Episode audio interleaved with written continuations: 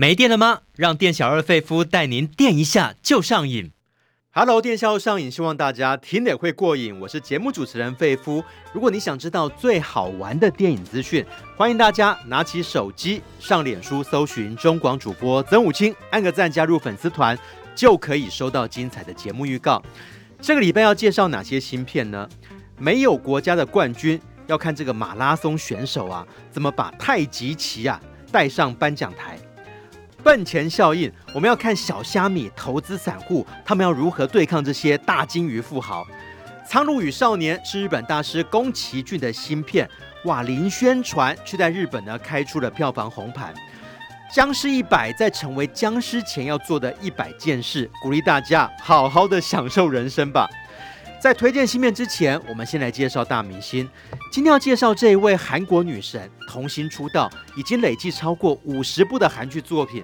她不仅是学霸毕业名校，还拿到心理系跟新闻系的双学位。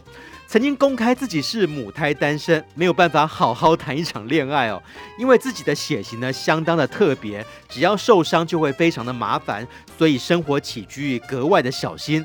最经典的角色就是饰演过自闭症天才律师，想知道他是谁吗？赶快进来，费夫电力公司。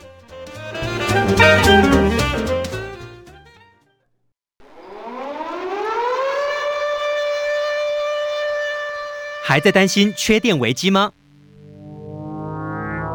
费夫电力公司给您最劲爆的电影大小事。好，今天要跟费夫一起揭开明星神秘面纱的是影评人佛洛阿德。Hello，阿德。主持人好，各位听众大家好。哎，今天要介绍大明星，他是九月四号出生，处女座。这个星座常常被人抱怨完美主义太龟毛。那生日书上又是怎么写的呢？这一天出生的人呢，善于规划，而且对未来具有远见，非常实事求是，善于批评分析，而且具有解决问题的能力跟高度的决断力。诶，不知道这样的特质哦，对于他在演艺圈的表现是加分吗？阿德先来介绍一下朴恩斌的明星魅力。对，真的是加分的。嗯，而且在朴恩斌的身上，嗯、呃，大家真的可以看到那种处女座的特质。哦，哦，因为他不但的外形就相当的处女座，然后非常的干净啊，那也没有什么抽烟喝酒的恶习呀。而且他非常的努力的读书，虽然，嗯，他四岁的时候又因为他可爱的相貌成为了童装的模特，五岁就居然开始演电视剧。大家他的演艺资历，虽然他现在才三十一岁，可是他的演艺资历已经二十几年了。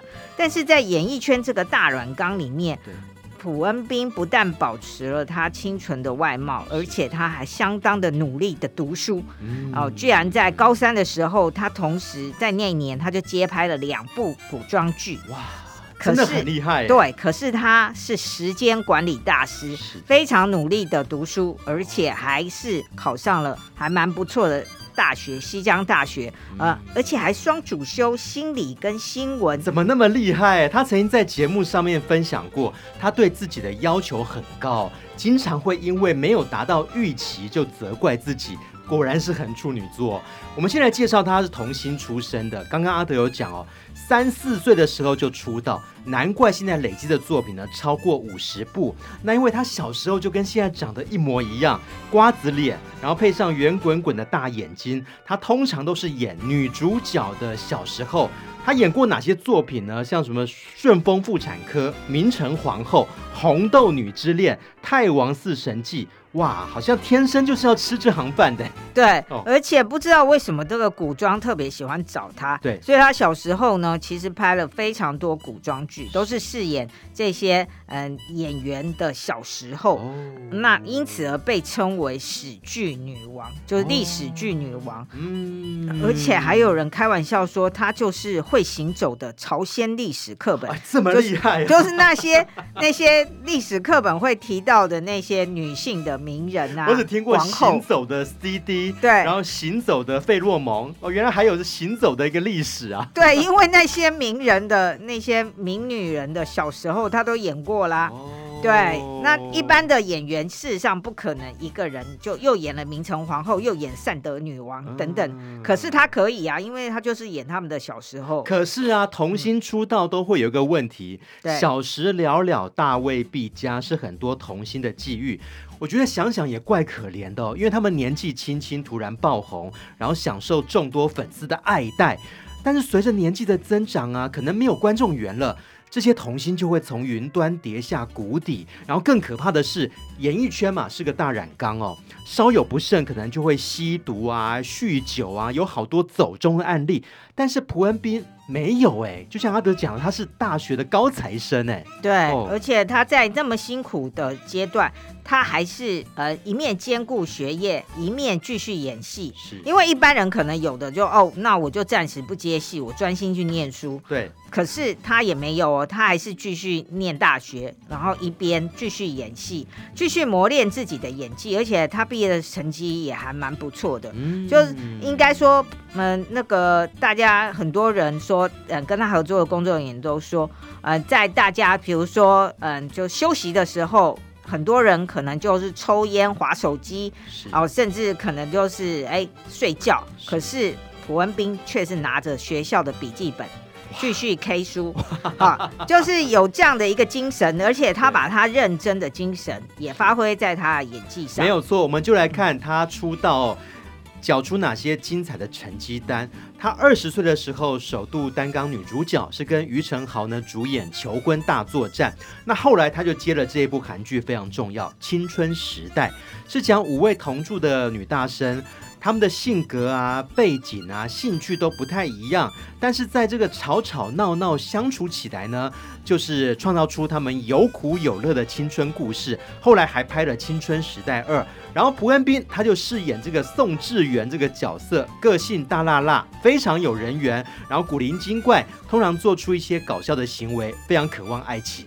对，嗯、那他在他演的这个角色就比较不像他自己的处女座啦，是。可能比较像一个聒噪的双子座或者是射手座，嗯，但他也诠释的很好，对，那也让他觉得，哎，他成功的从童星。呃，晋升到成人演员的一个角色，对，因为大家以前都是看着他长大的，现在觉得，哎，他转型转的不错啊，已经成功的，哎，变成一个，比如说像《求婚大作战》里面，他演的是呃那翻拍日剧的，呃，山下智久跟长泽雅美所主演那个非常轰动的日剧，对，那韩剧版他跟呃童年时候一起当童装模特的于承宪一起合作，是，那他们嗯。呃两个人呢，就是诶演这种角色，就说哦，嗯、呃，那个两个人就是大学校毕业后啊，要参加同学的婚礼，男生发现，哎，这个女生我以前就喜欢她，可是我以前没有勇气，好，然后她现在已经要嫁给别人，如果时光能够倒流，该怎么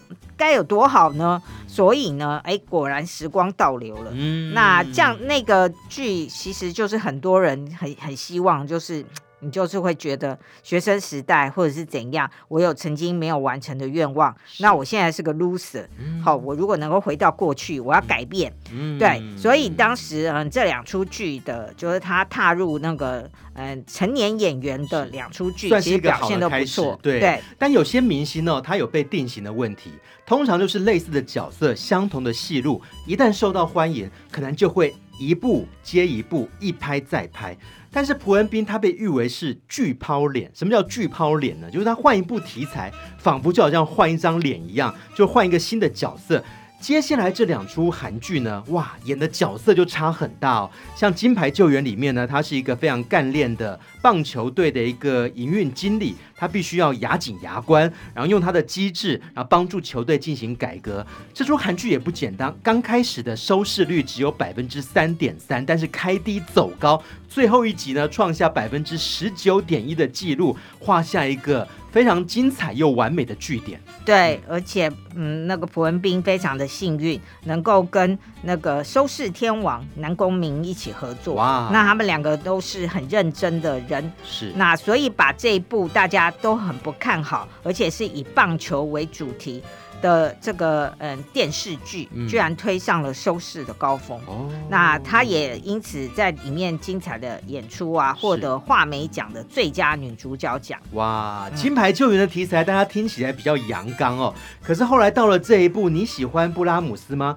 节奏变得比较慢一点了。然后他饰演了个性温和的小提琴手，因为对音乐的梦想，然后经过多次重考之后呢，呃，他才进入音乐系。哎，我觉得很难想象，哎，真的像是巨抛脸一样。在上一个金牌救援，她还是一个非常主动的一个女孩，但是呢，呃，到了这个你喜欢布拉姆斯吗？摇身一变。所以说呢，展现出她一个精彩的演技。对，嗯、就是她是人在《金牌救援》里面非常的自信大方。对，好，甚至还很悍，说对方就是有一些棒球选手就是要续约，然后姿态很高。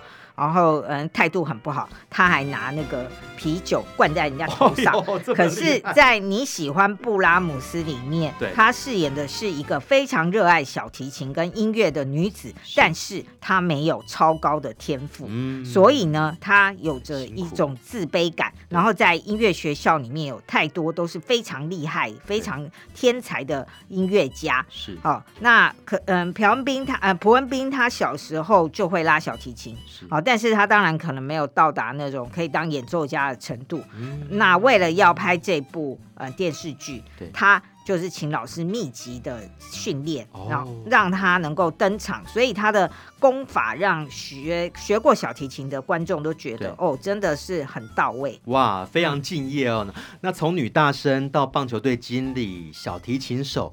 换了古装剧，哇，又是一个全新的角色。因为他在这个恋慕里面呢，饰演的是女扮男装的王世子啊。嗯，对，那这个其实也是历史上好像真有存在的人物。那他本来是双胞胎，那你知道古代都觉得，呃，如果生下了双胞胎啊，男的要留住，那女的可能就是要把他送走，哦，给别人养，因为他们认为龙凤胎可能是一个诅咒。是，那双方都会长不大。那他可是他是呃那个王所生下来的龙凤胎，然后当时他的确就被送走。对，可是呃他的哥哥也就是王世子后来因为一些状况死亡了。是，那这时候为了要稳住王室，怕会引起动荡，他不得不女扮男装，就演他的哥哥，对，成为王世子。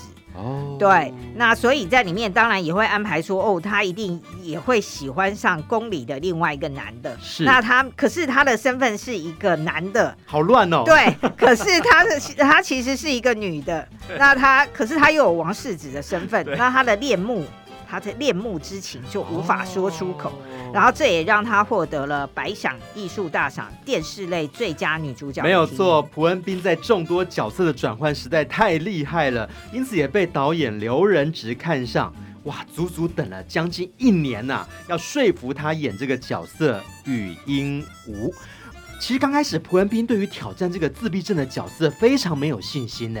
但后来呢，鼓起勇气接下这个角色之后呢，果然是慧眼识英雌啊！千里马就是有实力，伯乐也没有看走眼。阿德来聊这部对朴恩斌非常重要的电视剧吧。对，嗯、非常律师云英禑啊。可以让全球的观众就认识了一位这位杰出的演员，因为他嗯、呃，就是到现在他还是母胎单身啊，对所以他不像一般的呃一些演员或明星，他们有很多的绯闻啊，谈不完的恋爱，每每演一部戏就跟呃对手的演员哦，就是有绯闻。是，那他一直都是没有绯闻，那专心读书，专心演戏，都是应该是属于一个呃没有新闻没有什么新闻的演员，嗯，哦，可是他演了《非常律师禹英武》之后，大家也可以看见，虽然他没有呃什么艳丽的外貌，或者是呃很特别的三维，嗯、可是他却用他细腻的演技，再加上他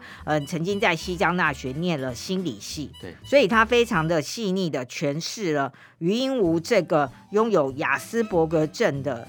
律师，哎，他真的很厉害，他可以把所有的法律条文倒背如流，但是却是一个完完全全的生活白痴。对 对对，那在里面的角色非常的可爱，然后热爱金鱼，对，有很多呃生活的 SOP，有条不紊啊，当然也是有有一点那种处女座的感觉，再加上呃编剧跟导演非常的厉害，写了一个这种老少咸宜，而且把很多的一些法律的事件融合在这个余英禑的人生成长里，然后让很多人哦、呃，还有他们那个这出剧非常杰出的金鱼动画等等的，让很多人看了这部电视剧啊，又哭又笑。而且他因为这部电视剧在 Netflix 上放映，所以嗯、呃，他当时也是嗯、呃，有获得那个全球的收视率电视剧方面的收视率的冠军。而且啊，他也是韩国演艺圈相当不简单哦，九零后第一位拿下百赏艺术大赏的女演员哦，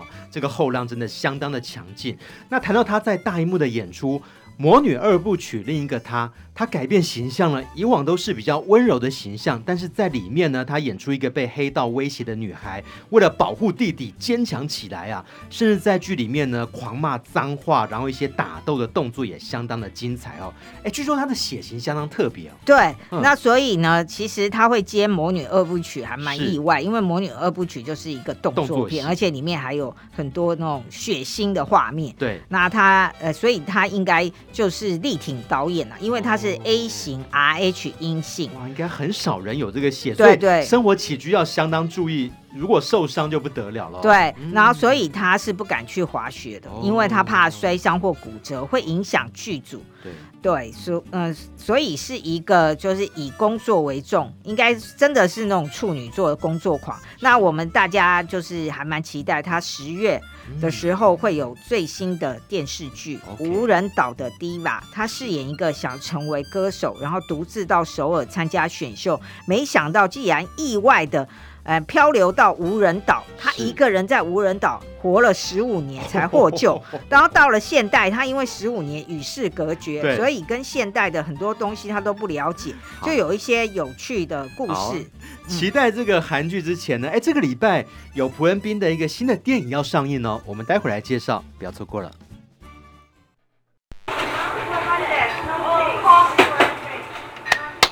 店小二，电影套餐怎么卖？只要你是瘾君子，免费招待都可以。当店小二碰到瘾君子，电影情报全部撒比苏。好，店小二费夫经营的电影餐馆开张了。但是开张之前呢，让我宣传一下，赶快加入费夫的粉丝团，非常简单，只要在脸书搜寻中广主播曾武清，按个赞就可以了。那么今天请到跟我一起长出的还有影评人佛洛阿德。阿德喜欢跑步吗？呃，里面有蓝色的样子。对于运动细胞不发达的人，我不予置评。但是我觉得跑步真的很不简单哦，尤其是长跑。因为我前一阵子哦，哇，好多年前，嗯、我也尝试去跑步，但是最后就挑战到半马。我觉得全马真的是太不可思议的运动了，难怪很多人觉得哇，跑完马拉松那就等于是一个自我的突破一样。所以出马对于很多人来讲是一个追求的梦想哦。没有国家的冠军，就在讲这个马拉松的故事，是发生在南韩，这是历史事件改编的。对，这是真实事件，嗯、真人真事。那嗯，这个主人翁呢，就是何振宇，也是我们台湾观众很熟悉《与神同行》的男主角，是他所饰演的。等于是韩国之光啦，oh, 就是孙基珍先生。对，那孙基珍先生是一个运动员。对，那他曾经出版过他的自传《我的祖国，我的马拉松》等等。那也是因为这些书，所以导演江帝圭他。改嗯，从这边这些自传中得到的灵感。孙基珍就是一九三六年柏林奥运的马拉松金牌嘛。对，连希特勒都有看到他杰出的运动表现。可是当时南韩，哎，是不是还是被日本殖民统治？对，就是被占领中。嗯、对，所以呢，孙基珍呢，因为他非常优异的体能表现，被选为奥运选手。那他还就是打败了日本自己国家的那些选手啦。哦，oh. 就是你一定要非常优秀。如果你跟日本选手一样优秀，他一定选日本选手。他干嘛让一个朝鲜人来代表日本呢？是啊，那他呃非常的厉害，而且他不负众望。他跟他另外一个队友两个人呃分别拿下了呃那个柏林奥运的马拉松的金牌跟铜牌。是对，然后那时候呢，嗯、呃，他那时候领奖的时候做了一件让观众都傻眼的事。领奖的时候应该是很开心，接受大家的欢呼跟鼓掌。对，他内心非常的开心，但他也非常的难过。对哦，因为他是朝鲜人，可是他的国家已经嗯、呃、被日本占领，就等于是亡国了。哦、那他身上穿的这个体育服上面印的是呃那个日本国旗哦，可是他不认为他自己是日本人，所以呢，所以他就呃做了一个动作，因为那时候的呃那个奥运的。金牌得主会头上会戴那个月桂冠，然后手上会捧着月桂树，然后他就把月桂树遮住他那个日本国旗。你说国旗被遮掉了？对，那看在日本人的眼里，对，因为那是。那一九三六年也是第一次奥运由由电视转播，对，因为以前电视都没有转播，嗯、所以你也看不到他做的小动作，嗯、他就把月桂树遮住，是，呃，遮住他的那个日本国旗，因为他就是要用这样来表示我不是日本人。是，那另外那时候不是会演奏国歌吗？就是金牌的那个你家的国歌就会演奏，那他听到日本国歌的时候，他的无言的抗议是低下头。因为一般的选手会很高兴，这样呃抬起头来，这样很高兴，甚至跟着唱，泪流满面。对他，可是他都没有唱，然后他也头也不抬起来，就头都低低的。那应该会触怒日本当局。有有有，那时候就被日后来就被秋后算账。对，那而且后来就不让他再继续代表日，呃，就不让他继续再参加这种。国际赛事的马拉松比赛，哎，但是他应该算是南韩的民族英雄吧？对对对，可是民族英雄也没有用啊，因为那时候他们就是被日本。所统治，直到了呃二次大战后，韩国光复了，是。那他终于呃就是可以成为一个呃回到他的国家，拥有他原来的韩国的这个国籍，是。那呃可是他内心还是觉得很惆怅，就像在嗯、呃、朴恩斌饰演的呃那个餐馆的工作人员，对，那他有时候就会去那边嗯、呃、就吃饭。那普文斌他们就觉得哇，你不就是那个很厉害的马拉松金牌选手吗？对。可是他的内心听到这些话，他都会觉得，可是那时候我是我是代表日本。我想他有个遗憾，他没有办法把那个太极旗啊，就是穿到颁奖台上面，因为那时候也没有太极旗。对，太极旗是二次大战后他们。嗯，重新建国之后才设计的太极旗，那能不能够期待有第二个孙基珍出现呢？对，那所以这就是一个两代的传承，因为呃，当这个光复后，那孙基珍已经到了运动员的年限了，是，然后那所以他就开始就是因缘际会认识了任时完这位演员所饰演的徐呃徐润福，是，那徐润福呢，呃，看来个子小小的。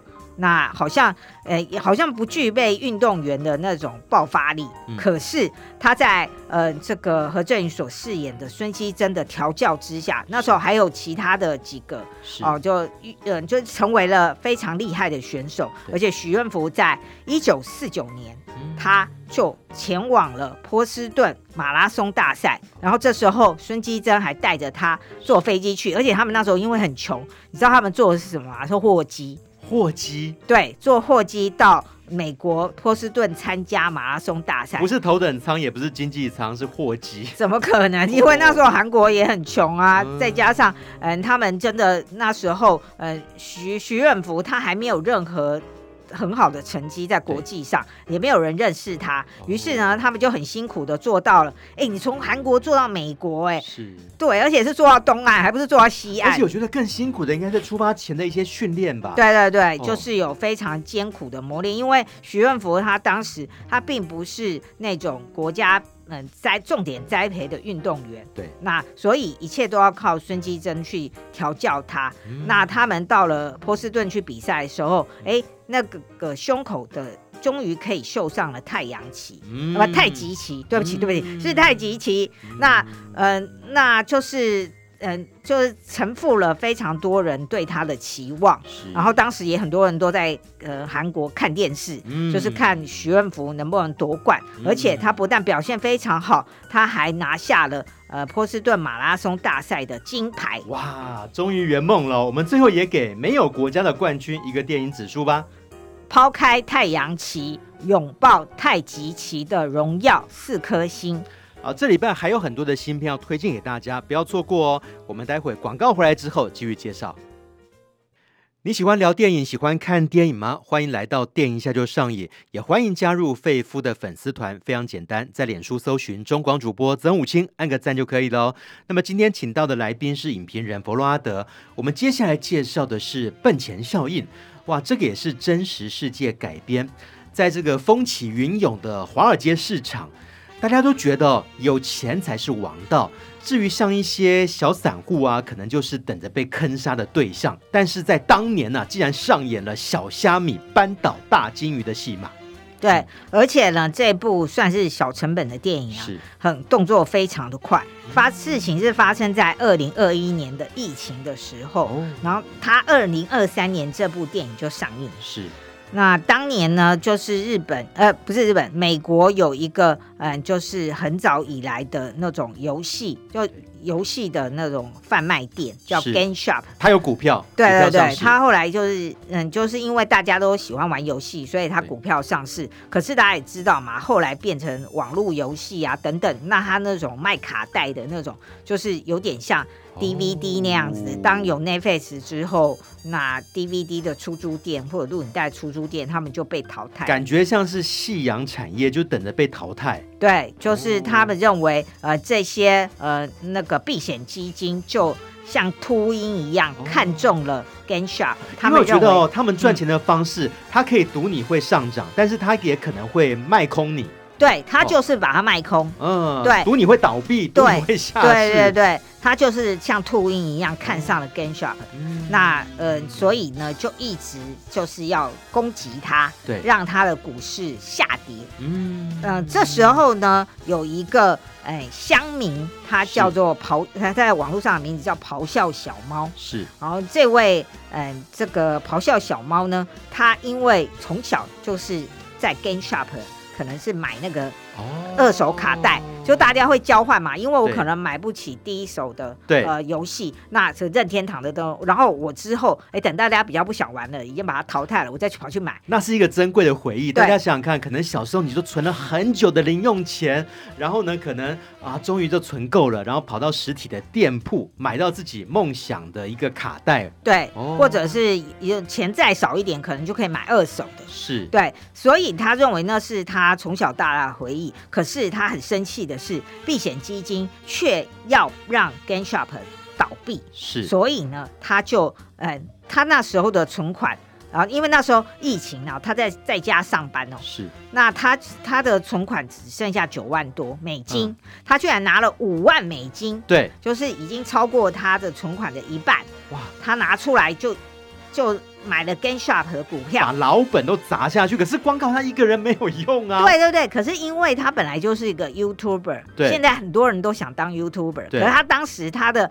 呃，那个 YouTuber 粉丝其实没有那么多，可是他就乐此不疲啊，他就是嗯、呃，常常的就是会讲，因为他自己喜欢呃玩 game 嘛，他可能就会讲说哪些 game 好玩什么，可是他也有一些粉丝，那他就在网络上讲说，现在避险基金啊，对。哦，就一直在要攻击 Game Shop，我实在看不下去了，然后他就在那边一直讲一讲，哦、然后后来就很多人就转发啊，或者是看他的直播，结果就有很多。看他直播的乡民就觉得说，对呀，太过分了。Game Shop 是我们从小的回忆，为什么他要害死他们？所以我也来买股票，反而同仇敌忾起来了。对，因为。这些都是散户，所以其实是有非常多的散户，就一大家拿一点点的自己的钱哦、呃。里面他当然我猜，除了咆哮小猫的家这个是真实的，其他的那些散户应该是编剧想出来的。哦，因为他不可能真的去认识那么多散户，是然后里面他选的一些呃背景，就例如有单亲的护理师要养两个孩子，对，那他。就是支持 Game Shop，所以他就拿他的薪水去买。所以啊，大家不要小看这些蚂蚁雄兵的力量哦。对，散户也是可以扳倒这些呃大户的哦。那可是我很好奇哦，他当初在号召这个行动的时候，我们一些人都在讲什么键盘侠嘛，对，通常都只会打嘴炮，然后都不会有实际的行动。他难道不害怕吗？没有啊，他当时没有什么好害怕，因为他就只是一个小小的 YouTuber，又没有很多人，他只是在他的平台上说那些，他也没想到有这么多散户会聚聚集起来支持他，而且随着他们的股票奇迹式的，本来是只剩下个位数，对，后来一直上涨一百多、两百多、三百多，甚至四百多，那个媒体都会报道，所以有更多的散户就知道这件事，就加入了，好，那。就是成为一个那种全民运动。哎，那看那个股价不断的上扬，那些避险基金的操盘者脸色应该不太好看吧？对，其中最大了最有名的就是那个演一个避险基金的 CEO，就是喜剧演员塞斯罗根所饰演。哦，他饰演的这个 Gable。这个角色是，那他呢，就是身价很高，因为他很很妙，他都用对比的。例如这些呃，包包括咆哮小猫，他资产是多少？大家知道吗？就只有九万，那九万美金。然后单亲妈妈护理师，他的资产多少？他也会列在上面。然后有一对学生情侣。他们因为欠学贷，所以他们的资产是负的，哦，就负十几万。那他都有把它列出来，哎、啊，可是演到塞斯罗根这个 CEO，他的资产是四亿美元，哇，好、哦，然后另外有另外两个避险基金的大佬更强，都是几百亿。所以啊，难怪这个导演哦，他在接受访谈的时候就提到说，他觉得从一九八九年以来，这个美国啊。最富有的百分之十的美国人，他们的财产是暴增了二十九兆美金，但是有一半的人口呢，他们的资产是不断的缩水，所以有将近三分之二的财产的收入就被那个金字塔顶端百分之一的富豪给赚走，有钱的人更有钱，那种相对的被剥夺感相当的严重啊。对，所以保罗迪诺他这次所饰演的这个咆哮小猫凯斯，那当时那股票开始上涨的时候，他的老婆就说。说我们已经变有钱人，要不赶快把股票卖掉，然后获利了结。可是他认为说，呃，是我发起这个保卫 Game Shop 的活动，如果我现在就绕跑，不能够抽身，对，会让大家，而且我们就是要所有的散户进去买，哦、即使你你只能买一股，可是大家都不卖，哦、这个股价就会呃持续的上涨，嗯、而且他们就是要跟。那个避险基金就拼了，然后避险基金刚开始认为，像塞斯罗根就是会用他那个冷笑说，哼，这些人打不过我们的。没想到散户当散户团结在一起的时候，是可以击败避避险基金。不要小看这些笨钱哦，他们激发起来的效应，小虾米真的扳倒大金鱼了。我们最后也给笨钱效应一个电影指数吧。散户大战避险基金巨头四颗星。好，待会一定要把节目听完哦。我们还有两部的电影要介绍，那最后的时候也会推出孤注一掷大作战。想要猜一下您心目中的首选跟阿德最后的推荐会不会一样呢？一定要把节目听完，我们待会见。欢迎回到电影下周上映，我是节目主持人中广主播曾武清，也是费夫，也欢迎加入费夫的粉丝团哦，只要在脸书搜寻就可以搜寻得到。那今天请到的来宾是影评人弗洛阿德，我们接下来介绍是《苍鹭与少年》，这是日本动画大师宫崎骏的新片，非常特别。他这一次呢，在日本呢采取零宣传的逆向操作手法。但是在日本累积的票房一个月啊，横扫六十二亿的日元，大约是十三点七亿台币，哇，造成一个大轰动啊！到底他在讲什么样的故事呢？因为呢，其实这是宫崎骏爷爷的，呃，就他都已经八十几岁了，是，就看他的电影呢是看一部少一部，嗯，而且呢，他以呃只有海报。连预告和剧情大纲都没有，对，就上映了。哦，哦，这种神秘宣传效果呢，也达到了，嗯，就的确达到效果，因为很多人就冲着宫崎骏的名号就去订票了。哦，那推出来之后，嗯，他其实在日本啊，以日文来说，他的片名是叫《你想》。活出怎样的人生？嗯啊、呃，但是呢，到我们台湾或其他亚洲地方来上映的时候，嗯，呃、这个吉普力的这个老板社长铃木敏夫呢，就把它改名叫做在台湾上映叫《苍鹭与少年》。所以就片名来讲，里面的主角就是一个少年和苍鹭。哦，对。那嗯、呃，而且呢，台湾片名的海报的这个中文字是由铃木敏夫先生亲自写的。嗯，对。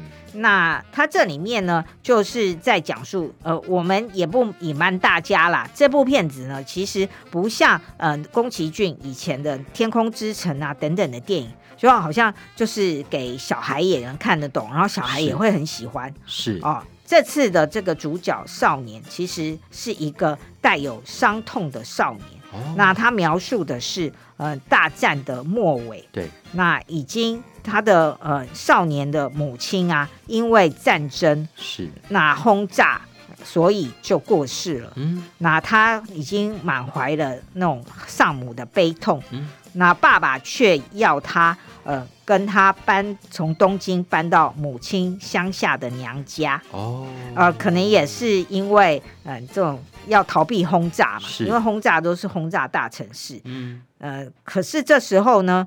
爸爸居然娶了妈妈的妹妹夏子当成继室，嗯，好，那他内心就更很悲愤了，因为妈妈才过世，然后爸爸居然娶了阿姨，嗯当他的后。我觉得每一件事情对于那个时期的青少年来说，你不要说大环境已经够动荡，对，在他生活周遭每一件事情，哇，都是这么的震撼。对、嗯、于是呢，当人遇到了这种呃丧亲啊等等的那种重大的悲痛的时候，对，我们有时候就会走进了所谓幻想的世界。会出现什么东西？哎，那幻想的世界呢，就是这位少年木真人。嗯，好，他他为什么要叫真人？难道他是假人吗？嗯、好了，反正他名字就叫木真人。然后木真人呢，就是在这个乡下里面。哦，这其实宫崎骏以前的故事也很多嘛，就是好像你到了乡下，比如龙猫有没有？他们到了乡下以后，就开始有了一些奇遇。哦，哦，因为乡下不就这样吗？对，有很多树林啊，有很多呃什么山洞啊等等的，那还有隧道，那好像都是呃一些奇幻幻想的开端。于是呢，他居然进入了一个地下的世界，而且在地下的世界里面，呃，他遇到了。呃，嗯，舅公，嗯，而且还遇到了年轻时候的妈妈。我在预告片还看到很多很奇特的生物，哎，对，嗯，那还有什么鹦鹉大王、野心勃勃的鹦鹉大王等等的。那这些人呢，就是他在地下世界所遇到的，嗯，那也对他产生了一些变化，他们也跟他们产生了互动。但是最重要的，当然也就是我们片名的另一个。重点苍鹭，嗯，那苍鹭这个角色呢，在日本是菅田将辉所配音的，哦、然后在台湾的国语版里面是是由徐光汉所配音的。哎，刚好你讲到配音，这次他集合的大明星的配音阵容，嗯、木村拓哉、菅田将辉、木村佳乃，哇，都是全明星哎。对，哦、那我们这边呢，帮木村佳乃配音的。就是我们这边木村佳乃所饰演的角色，是。呃，就是我们刚刚有说嘛，真人他在地下世界遇到年轻时候的生母，对，那还有继母。然后他的继母呢，这真呃生母跟继母的角色，在我们台湾是由李心洁一个人配两个角色哦。对，那呃这个木木真人这个伤心的少年，则是由呃现在的那个台湾新生代很被大家期待的演员曾敬驊所配音的。嗯，那他嗯、呃、这个木真人呢，就经历了一些石塔跟墓穴。还有神秘花园的冒险，嗯，对，于是呢，他在这里面呢，就是找到了，嗯、呃，这个，嗯，宫崎骏导演所想要讲的，你想活出怎样的人生？嗯，好、哦，那当然这里面也充满了，嗯，宫崎骏爷爷，当然他也是经历战争的一代，他对战争的厌恶，然后。呃，希望这个世界不要再有战争。嗯，然后也透过真人这个少年的角色，他在地下世界的遭遇，也影射了现实的世界。嗯，很多的局势，呃，很多人，呃，有很多人希望透过很多国家需要获得战争而获利。哦，所以他们，呃，就是。呃，就想要发动战争或鼓动战争，是。那他在里面就是以地下世界来作为这样的隐喻，嗯、然后这也是传达了宫崎骏活到八十几岁他的人生哲学。OK，那我们最后也给《苍鹭与少年》一个电影指数。呃，丧母少年走向未来人生四颗星，嗯、而且把宫崎骏爷爷说的话给大家：活着一定会有好事发生。嗯，好，接下来呢是最后一部电影喽，《僵尸一百》在成为僵尸前要做的一百件事。里面呢，这个男主角他是个上班族。哎，讲到上班族，我觉得上班族 基本上朝九晚五，每天日复一日的生活，其实也像。丧尸哦，跟丧尸没有两样嘛，对不对？如果没有热情，或者是被榨干的时候，就呃社畜的时候就没有，就有点像僵尸啊。然后它隐喻的确是这样，而且呃，这是在影音串流平台上，大家可以付费观赏。那在国庆的假日，如果你不想要走出门去电影院看电影，是可能就觉得啊，我是社畜，我很累了啦。我国庆年假就是要宅在家。对，那你可以选择看一下里面的男主角天道辉，嗯、他就是一个社畜。那他到底这个上班的生活有多惨啊？听说报道第一天就开始要加班啊？对，大大家那时候报道第一天呢，那时候吃晚餐，然后大家就去酒馆，然后吃吃喝喝，然后吃完他本来很高兴，说啊，这么好的同事，这么好的上司，第一天来就帮我就是哎就迎新，是没想到。哎，吃到十点多、十一点多，大家都说好了，回公司工作了。他想，原来就是噩梦，所以从那一天第一天开始，他再也没有休过假。哦，再也没有休过假，对，好像到了地狱一样哦。对对对，所以他就很惨的，就是过着那种类似行尸走肉的生活。但是就是那么妙，有一天起来，他突然发现，哎，怎么周遭的人都变成僵尸了？对。嗯那那，而且他那时候就是已经有点搞木死灰，然后就是因为他每天都加班，而且加很晚，回到家就只是睡觉，嗯、然后睡不满八小时，又要起来，又要准备上班，他就每天就像僵尸一样这样活。然后有一天他就是又很痛苦，说为什么又又要上班呢？然后我好不想上班，结果打开门。居然看到一大堆僵尸追着他，哎、欸，看到门下的守卫大哥，好像听说已经在吃人了。对，于是，他本来非常的害怕，然后一直跑。那因、啊、因为他大学的时候是打橄榄球，哦，体力很好。对，呃，应该哦，美式美式足球了，哦、美式橄榄球，所以是有戴那种头盔的。对，那他所以他跑得很快，然后后来他就被僵尸追，可是他就是逃到那个屋顶，然后用因为那里有栅栏，所以所有的僵尸都在栅栏那边，没办法靠近。然后他就松口气，然后他就突然大喊说：“太好了，我终于不用上班了！”啊、哦，明明有那么多的僵尸要追他，但是他心中。唯一所想的，竟然是我再也不用上班这件事情。没有，他本来也是在逃命，可是后来终于松口气的时候，他想到了，太好了，那就不用上班了。上班比僵尸还要恐怖啊！对，因为他远望那个下面的那种街道上，也到处都是僵尸在吃人、对 咬人。哦那他知道整个城市已经沦陷了，是。那他刚开始就非常的开心，就回到家，然后他就想说，哎，既然僵尸都把城整个城都占领了，对那我又不能出去，我能干嘛呢？他就用个笔记本写下，就是我们片名说的，他想要做，哎。在没有变成僵尸之前，我可以做的一百件事，开始列出清单。对，那我很好奇，他到底想做些什么事情啊？刚开始就是生活周遭，因为我们已经说他上班族一年了，对，然后一年每天都在加班，所以他家里已经很久没整理，刚好利用这个时间来好好大扫除。他就在他清单上写说，赶快整理家里，嗯，对，然后等等的这些事情。那嗯、呃，当然这后面就是非常有趣了，就他也也会想到说，他当时呃大学打这种打球的朋友，然后当时他们本来就已经要赢了，可是那个那个嗯、呃、同僚就在那边想说球要传哪里，然后他犹豫之间就被敌方所抢走，哦、所以就害他们输了。好、嗯哦，所以呢，也许就是这样，他们后来就是。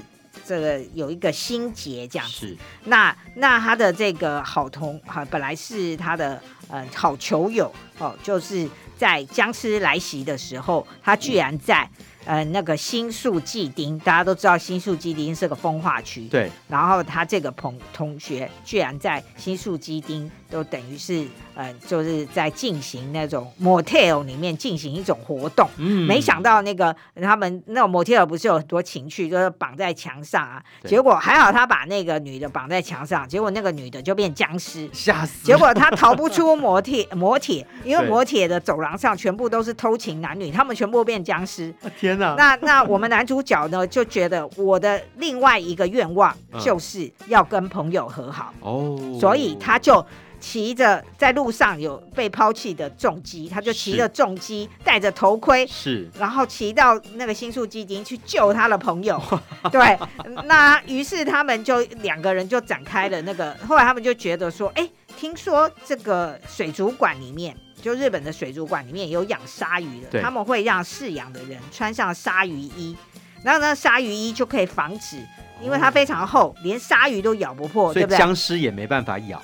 对，于是他们就打算呢，要开着露营车，当然也是路上被废弃的露营车。嗯，那他们打算前进水族馆，拿到那个鲨鱼衣，就即使在路上再遇到了僵尸的攻击，也不用怕，他们也会变僵尸。对，哦、但在途中当然又会遇到另外一个女孩。嗯、那他们三个人就展开了前往水族馆的一个公路旅行，然后还会泡泡温泉。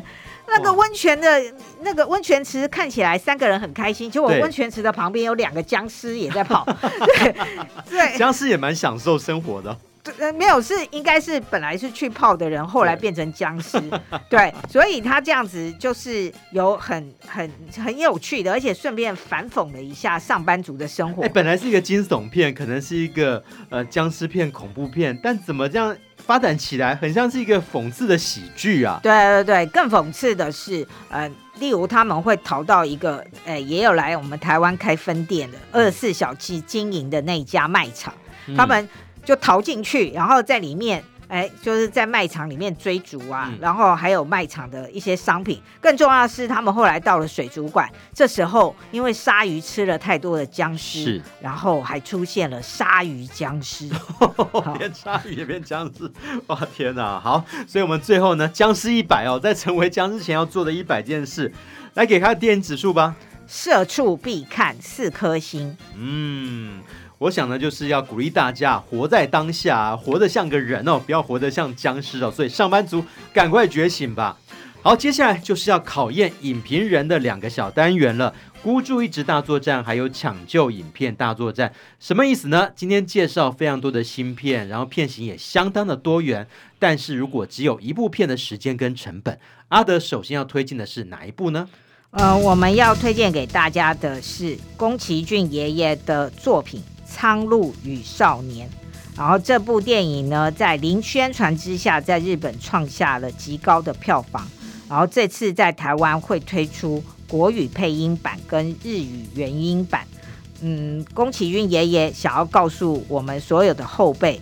我们可以思考一下，我们想要活出怎样的人生？嗯、同时暗喻着，呃，有这个世界上有一些野心勃勃的国家想要发起战争，是，然后他也是在呈现他反战的态度。嗯，所以把这部电影在国庆假期推荐给大家。除了新片之外，我们没有忘记好片，特别是即将下档的好片，或者在影音串流平台容易受到忽略的好片。